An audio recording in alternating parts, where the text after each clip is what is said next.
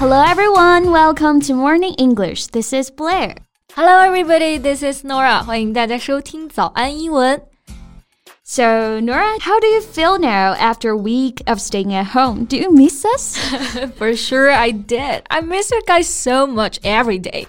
嗯，在这里先和大家解释一下，为什么我上周都待在家呢？主要是因为之前的健康码就非常悲催的变黄了，只能够 work from home。Yeah. 最近国内疫情案例又变多了啊，这里呢也先提醒一下大家，平时出去一定要记得戴口罩，当然是最好少出门了。是的，没错。So, what did you do when you were staying at home? 不会整天摸鱼吧? Of course not. I worked a lot. And during the break, I couldn't leave my house. I finally got time to watch some movies. oh, yeah? So, any good movies to recommend today? For sure. 啊，我最近啊，其实看了一个动画电影， 叫做《青春变形记》，我觉得拍真的很好看啊，甚至在我的心中，可以在近两年新出的电影里面排前五了吧？比什么最近的蜘蛛侠呀、蝙蝠侠呀都还会好看一些啊！这个我还真没看过哎，连刷都没有刷到过。但是，一听这个名字啊，首先首先就有被吓到。为啥？咱们之前不是有一个糊了的综艺吗？也叫做《变形记》啊？No no no, it has nothing related to it. I promise you, they are totally different. And the English name of this movie is actually Turning Red. Turning Red. Doesn't this mean your face becomes red because you're angry or embarrassed? 就是这个短语不是指脸红这个意思吗？Yeah. Turn red 这个短语呢是可以表示尴尬呀、害羞的时候脸红，但是呢，在这个电影里面，其实就是这个女主角她一尴尬、情绪失控的时候，就会变成 a giant fluffy red panda，变成一个巨大的毛茸茸的红色小熊猫。对，这个技能，to be honest, sounds pretty cool. I want to do that as well. 啊，是的，这个小女孩呢，她就正好是处在青春期嘛。所以 turning red 就是一个很好的比喻了。变身成红色熊猫呢，就意味着青春期来了。I see。不过说到这儿啊，青春期，诶，现在想真的是很神奇的一个阶段啊。对，It's like I turned into a totally different person. Yeah, you bet. 所以呢，我觉得今天在节目里面呢，可以和大家一起来聊一聊这个电影以及青春期的那些事儿，学习一些和青春期相关的实用表达。嗯。 在节目的开始，给大家送一个福利。今天给大家限量送出十个我们早安英文王牌会员课程的七天免费体验权限，两千多节早安英文会员课程以及每天一场的中外教直播课，通通可以无限畅听。体验链接放在我们本期节目的 show notes 里面了，请大家自行领取，先到先得。哎，贝贝，首先我想问你啊，你还记得之前在 puberty 的时候发生过什么变化吗？puberty 拼写是 p u b e r t y，这个单词呢指的就是青春期啊。是的。Well, I remember when I was at my puberty, my mood changed quickly and randomly. Tell me about it. I was fighting with my mom almost every day. 确实啊。 在那个时期呢，感觉就是情绪会变得更加的多变，而且会更加的叛逆，就特别喜欢顶嘴，是吧？是的，而且我记得还有一个比较典型的是啊，当时很多同班的同学会长痘痘，They have pimples. Yes, pimple，意思就是青春痘。哇，当时真的是长了一个痘，可以不开心一整天啊！Yeah, we got so emotional, like it's the end of the world. 对，因为就突然变得开始在意自己的外貌了，体重之类的。是的。然后还有一个比较尴尬的事情啊，就是 menstruation。That's right, menstruation，意思就是大姨妈、月经。那在正式的语境下，我们都会用到这个词，而它的动词 menstruate 就表示大姨妈、来月经这个意思。嗯，这的确是女孩子当时最 最不敢公开讨论的话题了。没错，当时我们还用了什么？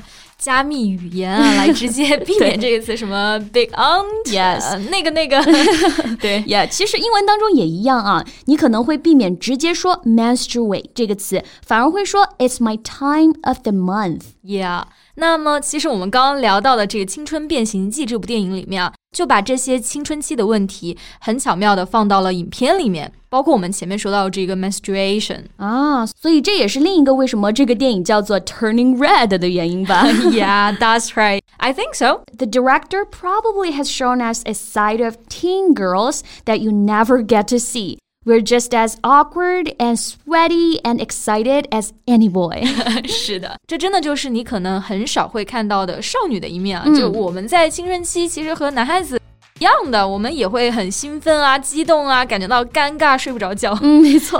而且我刚刚看这个动画的剧照啊，发现里面的主角好像都是 Asian characters。Yeah，你说的没错。那么这部动画片呢，是皮克斯首部以华人为主角的动画长片。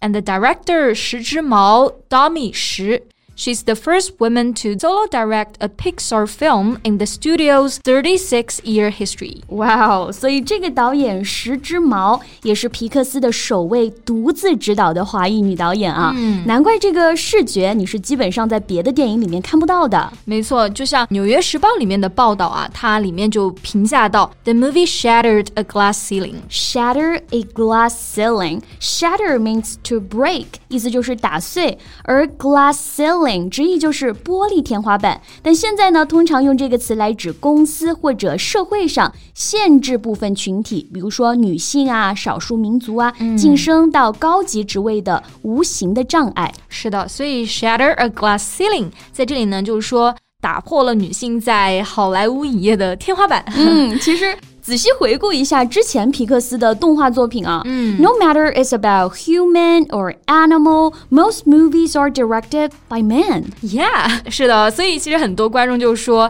这皮克斯可以说是以拍摄男性为主的电影而闻名的。嗯，比如说给大家一个大概的数据。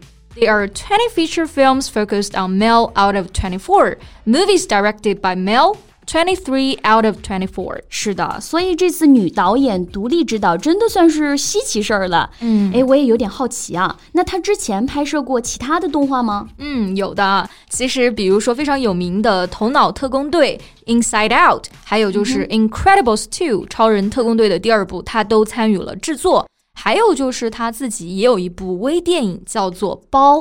包？嗯哼。Um, is it about a story of a dumpling that comes to life. Yeah, that's it.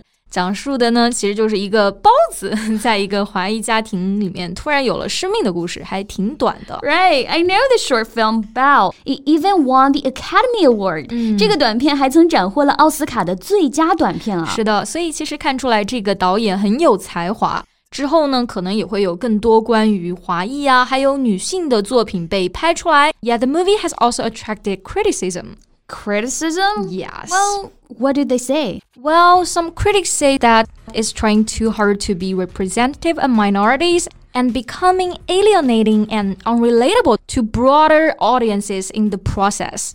啊，我觉得能说出这种言论的，肯定大部分是 white man。That's right，他们的大概意思就是说，这部电影太过于想要成为少数群体的代表了，而在这个过程中啊，反而与广大的观众脱节了，疏远了。Yeah，try too hard 这个短语非常实用啊，意思就是用力过猛，做过头。嗯，然后后面我们说到让某人疏远，也用到了一个单词，就是 alienate。是的，like you might alienate someone because of your bad temper，可能会因为脾气不好，然后别人就疏远你了。也有可能是 you feel alienated from others sometimes，你感觉和别人啊格格不入。没错，然后最后一个单词嘛，叫做 unrelatable。首先呢，我们要知道 relatable 是什么意思。嗯、If something is relatable to you, you can identify with it because you've experienced it or something similar. 所以意思就是说，让人有共鸣的。对，那前面加一个否定前缀，就可以表示没办法产生共鸣、不能理解的。所以我觉得这个评论 也是有点离谱啊！嗯，意思是没办法和一部分人产生共鸣，就不叫做一部好电影了吗？Yeah, it just sounds a bit ridiculous. Right. 那我们看电影，只要是不是亚裔主角的，也可以说，Oh, it's not good, it's not relatable to me. 嗯，应该是要多一些包容，能够容忍文化的多元才对啊。嗯，其实石之毛导演讲述的故事就是这样，我也相信他的成长潜力将会是巨大的。Exactly. 同时呢，也希望有更多像他一样的女孩啊，勇敢的站出来打碎。所有的 glass ceiling。没错。好啦，那我们今天的节目也到这里结束了。总之啊，还没有看这部电影的同学，听我的，一定要赶紧去看。So thank you so much for listening. This is Blair. This is Nora. See you next time. Bye. 今天的节目就到这里了。如果节目还听得不过瘾的话，也欢迎加入我们的早安英文会员。成为会员，您就可以无限畅听我们每天一场免费的中外教直播课，以及两千多节原创系统课程了。今天我们限量送出十个七天免费试听权限，试听链接放在我们本期节目的 show notes 里了，请大家自行领取，先到先得。I'm never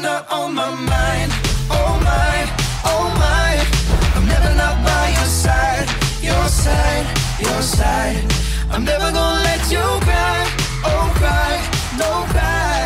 I never not be alright, alright, alright. Like you, like you, like you. This podcast is from Morning English. 学口语就来早安英文。